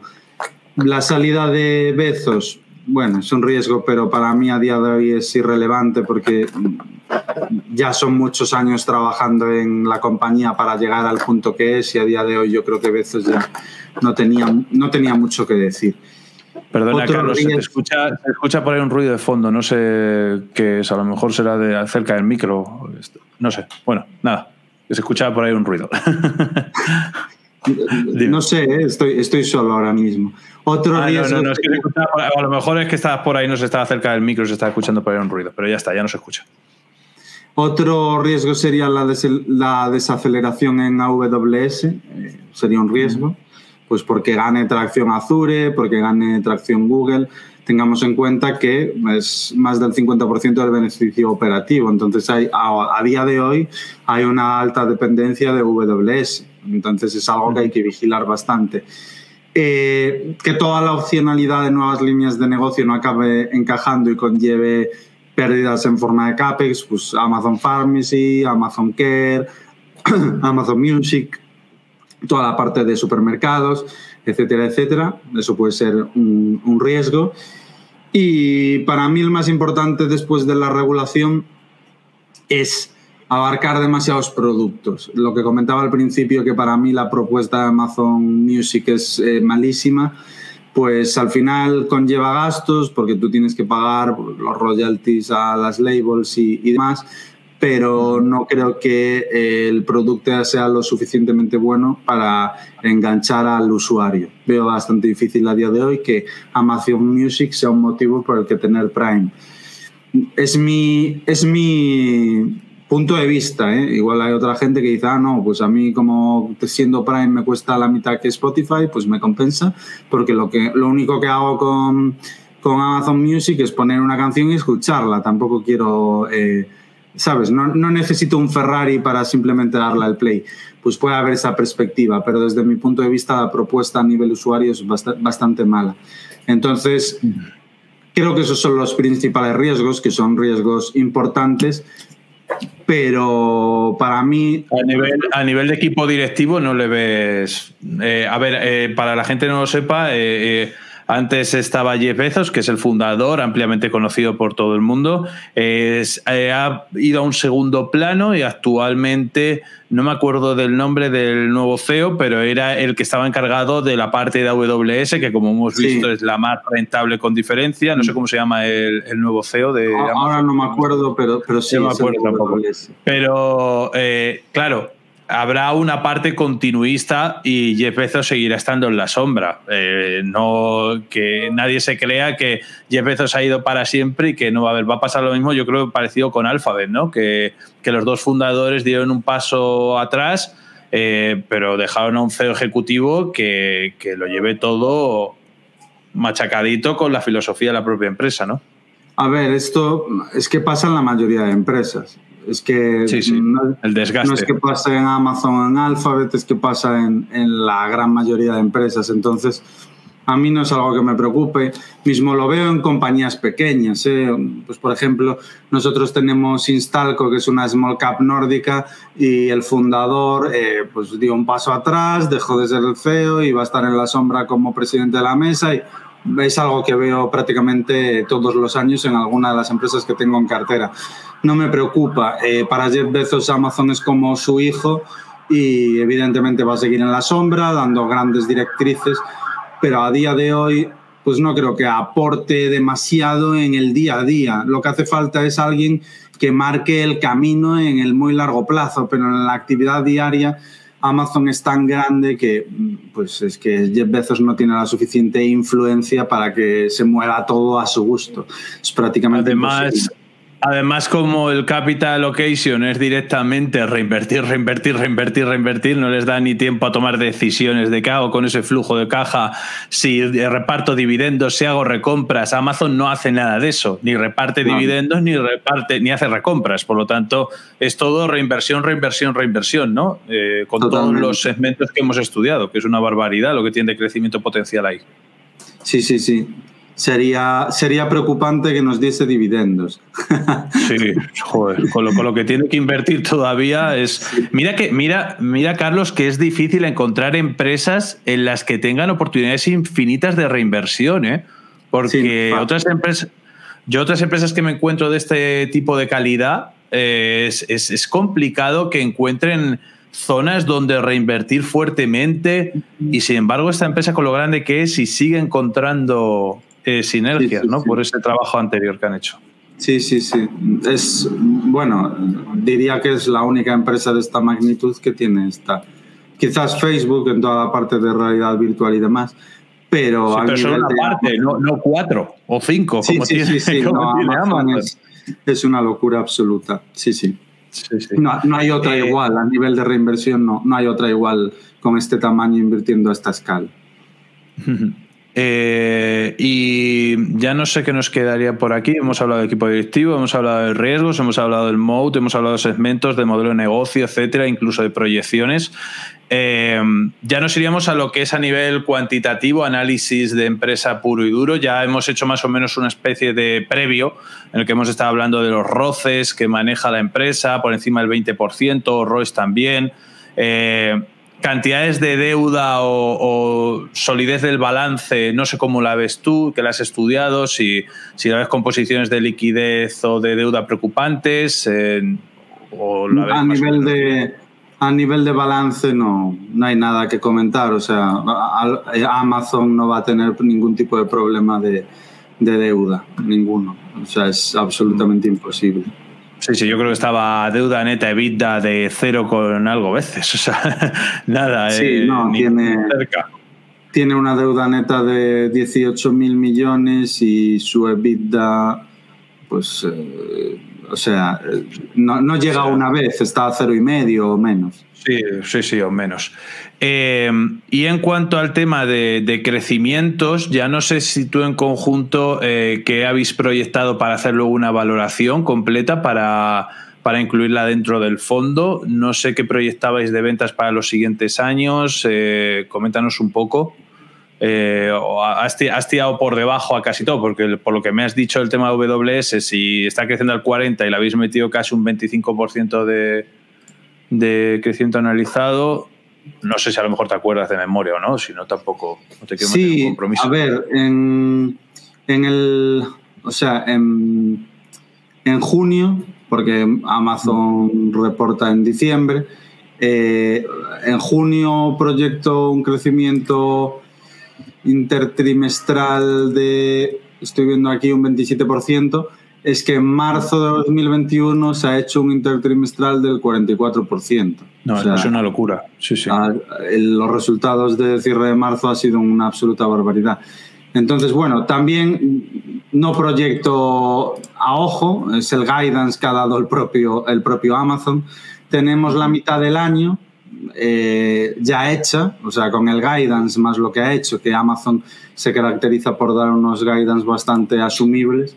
Eh, con lo que ha hecho, si al resto del año, que serían los últimos dos trimestres, en vez de crecer, porque son comparables más duros, en vez de crecer 44 y 27, que sería el primer y segundo trimestre, creciese al 15 y al 10, por ser comparables más duros, y me parece asumible, no es una locura, tendríamos un crecimiento anual de un 22% cuando viene a hacer un 38%. Eh, creo que son números bastante, bastante asumibles. Creo que si me equivoco será por, por quedarme corto. Sí, Luego, eh, para los siguientes años, a mí me gusta ser súper conservador, entonces para, yo proyecté eh, cinco años de un crecimiento más alto y otros cinco años de un crecimiento más, eh, más ralentizado. Y a partir del año 10, pues ya proyecto eh, un crecimiento terminal ligeramente superior al del PIB. Es como me gustan hacer las cosas. Si salen de esta forma es que la compañía está a buen precio. Entonces, pues para este año me daría un crecimiento del 24% en 2021, que creo que no me equivocaré. O sea, me equivocaré por quedarme corto. Para el siguiente Sí, sí. se ralentiza ya un 19%, siguiente un 15%, un 15%, un 14%, y a partir del sexto año ya nos vamos al 10% hasta el último año, que sería 2031, y tendríamos un crecimiento del 5, bueno, 4,5%. Y a O sea, que le has partir de metido ahí un buen palo de crecimiento, sí, sí. le he metido un buen palo, sí, y a partir de ahí el crecimiento terminal es de un 3%. Entonces, he sido bastante conservador, he partido de un CFO y un CAPEX normalizado, pues el margen de, el margen del cash flow operativo he asumido un 16% para los siguientes cinco años, ya está ahí, o sea que no, no he considerado expansión de márgenes.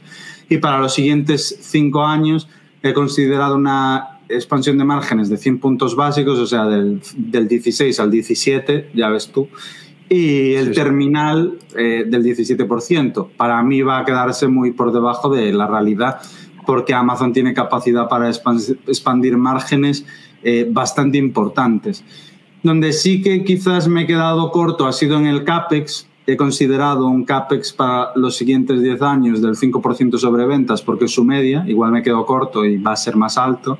Ahí es donde sí que no he pecado de conservador y un CAPEX terminal sobre ventas del 3%, que mm, es, es, bastante, bastante alto para ser un CAPEX terminal, considerando que considero un crecimiento terminal del 3, o sea que es bastante elevado. Es alto, es alto es alto. Entonces, bueno, pues al final me quedo con un margen free cash flow del 11%, que es donde ya está Amazon para los siguientes cinco años y para los siguientes cinco, es decir, del 6 al 10 del 12%, una ligera expansión. Y en el crecimiento terminal, o sea, a partir del momento terminal, los márgenes sí que se van al 13-14%. Normal porque el ritmo de CAPES va a ser mucho más bajo y los márgenes van a tener que expandirse vía ARPU de Prime, vía una mayor comisión por el marketplace, etcétera, etcétera. O sea, ¿Estás, estás hablando de márgenes de, del 16, has dicho? ¿De hmm. Free Cash Flow o de Cash Flow 13, operativo? 13-14 de Free Cash Flow. Mm, vale, pero ¿no son más bajos? ¿No son de torno al 6-7? Sí, ahora mismo están el 11 es que, a ver, mi free cash flow no es el free cash flow que. Vale, has metido el CAPEX normalizado, ¿no? Claro, mi free cash flow es con working capital normalizado, porque este año se ha visto muy favorecido por el working capital, por lo que para mí no, no es representativo el cash flow operativo de este año, eh, yo lo normalizo.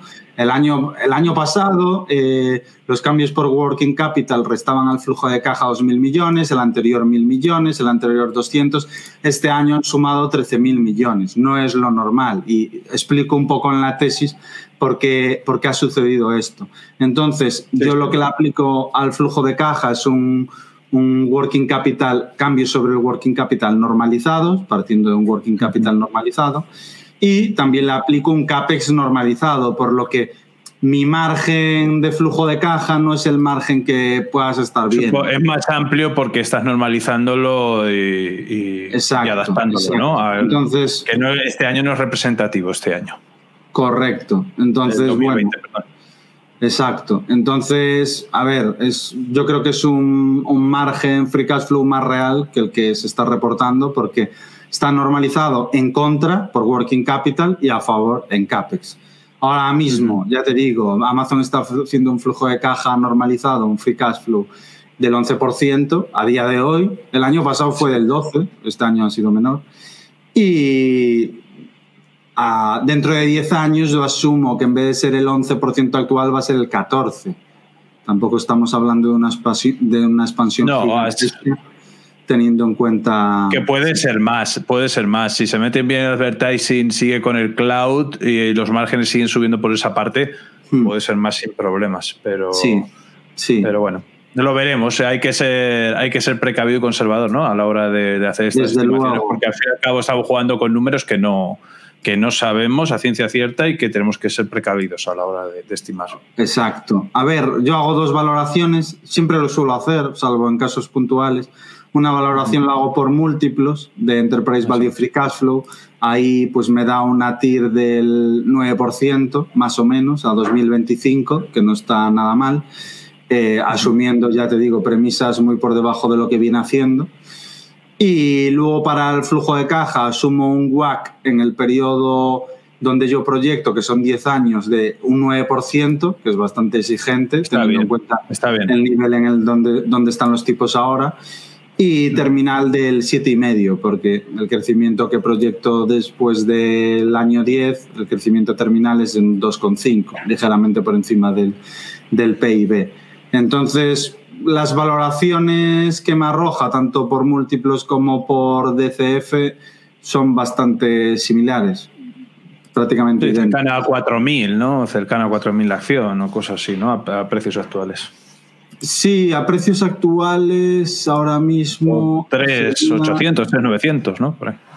Sería, espera que te digo exactamente, 3.800. Exacto. a precio, o sea, el upside a hoy es del precio actual a 3.800. Sí, eh, eh, es una empresa que, que el potencial, a ver, es que hace cosa de un año, un año y medio, eh, nosotros estamos haciendo esta clase el día 24, aunque luego sí se publica después una parte, el día 24 de junio, día de San Juan. Eh, ¿Qué pasa? Que eh, ahora mismo la valoración de, eh, de, Amazon está en torno a unos 3.500 dólares y ya no sabemos lo que pueda pasar en el futuro. A lo mejor si luego la gente ve esta clase, este vídeo, dentro de tres meses, pues a lo mejor ha variado, pero también el valor intrínseco de la propia empresa varía, ¿no? Porque también está creciendo y pasa un año. Pero, pero es una empresa que viene de hace nada, de hace un año y medio, dos años, de estar cotizando a 1.600 1.700, 1.800 dólares y que metió con el tema de la pandemia eh, una subida bastante grande y que ahora durante los últimos seis meses se ha mantenido muy plana. Eh, mientras otras empresas de las famosas FANG están subiendo con fuerza, por lo menos en este 2021. Eh, y muchos inversores está llamando la atención, entre ellos Carlos, que por ejemplo me lo ha comentado, de que le atrajo justo eso, ¿no? de que la cotización estaba más plana y, que, que, podía dar ciertas oportunidades. Eh, ya no sé, eh, alguna cosa que nos haya quedado de la tesis por, tratar o algún, algún aspecto que tú veas que pueda ser relevante. Para Yo creo que, que, hemos tratado todo bastante, bastante en profundidad. No tengo la sensación de que me quede nada en el tintero. Lo que, lo que estábamos hablando, otra cosa, eh, y ya lo dejo por aquí porque me, porque me decían, eh, estábamos mirando Twitter eh, y estaban apareciendo anuncios que también si alguien ve este vídeo o luego los que estáis aquí en clase en directo, los pioneros, están empezando a aparecer anuncios muy famosos de con solo 200 euros en acciones de Amazon puedes generar un segundo salario, descubre cómo empezar. Eh, y, me, comentaba Carlos antes de empezar la charla, dice, eso a lo mejor es una, noticia contraria, ¿no? Porque si, si, ya, si ya están intentando meter derivados financieros para que la gente que, no mm. tiene capital eh, pueda entrar a Amazon, recordemos que Amazon cotiza 3.500 dólares la acción, y que si tú puedes invertir con 200 dólares en la acción de Amazon o 200 euros es porque te lo están haciendo a través de un derivado financiero, que lo más seguro es que la réplica eh, no tenga contrapartida con la propia acción y pueda haber bastante riesgo. Por favor, eh, documentaros con formación de este estilo, con, lo que, con la que realizamos, con expertos, con gente que sabe de esto y no os dejéis llevar por esa, esos anuncios, esas noticias eh, que son completamente sesgadas, que es ludopatía pura y que normalmente son estafas. lo, digo, para que la gente lo tenga en cuenta también. Es algo, es algo brutal. A mí me llamó un montón la atención cuando publiqué la tesis de Amazon en Seeking Alpha, que, bueno, hubo como 100 comentarios, una locura, pero muchos de ellos era, si hace un split esto se va a las nubes. El split, para la gente, para la gente que a lo mejor no sepáis, todo el mundo de los que estáis aquí directo sabéis lo que es un split, pero por si luego la gente lo ve fuera, eh, un split es, eh, es eh, el mismo pastel, dividirlo en más trozos, ¿no? Pero no por eso, si tienes una parte del pastel, si te la ponen en tres trozos, sigues teniendo la misma parte del pastel, ¿no? Es, mm. eh, es reducir el número, eh, perdón, es aumentar el número de acciones en circulación, pero no afecta en nada a lo que es el valor de tus acciones. Lo que pasa es que si tú, por ejemplo, estás cotizando la acción a 3.500 dólares y de repente hace un split y dejan que cada acción cotice a 100 dólares, pues los que tienen solo capitales de 1.000 euros mil dólares para poder invertir, pues van a poder entrar y comprar dos, tres, cuatro, cinco, cien acciones de, eh, perdón, no, 10 acciones de, Amazon. Pero eso no, eso no afecta en nada a la tesis. es lo que dice Carlos, no afecta en nada que hagan un split, no afecta en absoluto a la tesis para nada. ¿no? Vivimos en tiempos de, de especulación y la gente prefiere split a que Amazon no sé, lo haga bien en determinados segmentos y demás. Les llama más la atención, es algo cuanto menos llamativo. Con, Tesla pasó, con Tesla pasó en su momento eh, y con Apple pasó también en su momento de que, claro, cogen unas cotizaciones muy altas, eh, no pueden acceder los pequeños inversores y lo que están es deseando, que puede tener también un efecto si hacen un split, puede tener un efecto positivo en la cotización porque pequeños inversores que no tenían capital para poder entrar a lo mejor llegan a entrar. Sí, pero también para mí tener la cotización alta eh, es algo positivo en ciertos aspectos porque mantienes alejados a este perfil de gente, que es gente más nerviosa, que cuando vienen curvas va a vender más. Yo creo que aporta más volatilidad. Creo que es uno de los motivos principales por los que Warren Buffett nunca hizo split en, en, las grandes. pero, luego, hizo la B, pero luego hizo Sí, luego hizo la B, pero inicialmente, cuando no valía lo que vale hoy, la dejaba subir y subir, yo creo que para mantener alejado a ese, a ese perfil de inversor. Y me parece que tiene cierto sentido. Hay mucha gente volviéndose loca para que hagan un split en Amazon y poder hacer trading y demás. Y bueno, no creo que sea. Pero también, también te digo una cosa que puede estropear ciertas carteras más pequeñas con las que están empezando y quieren entrar en Amazon. Eh, meter 3.500 dólares en una sola acción de Amazon a lo mejor le estropea lo que es el, la diversificación, ¿no? Y le concentra mucho en una sola empresa. O sea, hay que entender también a la gente de que los que tienen menores capitales, pues oye, si tienes 10.000 euros para empezar o 10.000 dólares y se te tiene que ir ya un 35% de tu cartera solo si compras una acción de Amazon, pues es entendible que la gente las quiera más baratas, ¿no? Pero, Totalmente. Pero bueno, es así. Pues nada, te doy muchísimas las gracias, Carlos, por haber estado con nosotros otra vez por aquí. Espero que haya solucionado muchas dudas a, los alumnos eh, y luego si la gente lo ve fuera también este vídeo en YouTube o cualquier cosa, pues ya que nos digan en la zona de comentarios qué les ha parecido. Eh, y nada, y un abrazo, muchísimas gracias por haber estado aquí con nosotros eh, y espero que te hayas sentido a gusto.